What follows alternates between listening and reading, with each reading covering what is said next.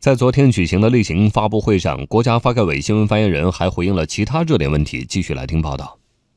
针对就业可能出现的波动，国家发改委政研室副主任、新闻发言人孟伟表示，国家发改委将围绕落实完善就业优先政策，加强就业形势监测预警。一方面，加大援企稳岗的力度，切实落实失业保险支持企业稳定就业岗位的有关政策；另外一个方面，要加大对高校毕业生、就业困难人员等重点群体的。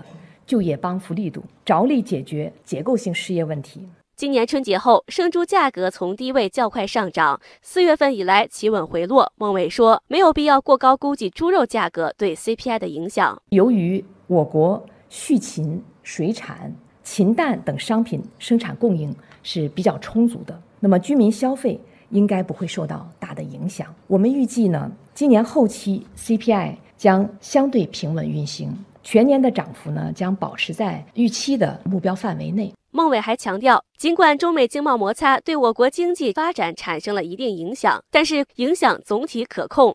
中国经济表现出了足够的韧性、巨大的潜力和蓬勃的活力。企业的信心日趋稳定，社会的预期逐渐的理性，中央部署的政策措施的落实有力有效，各方面呢应对外部冲击的能力不断增强。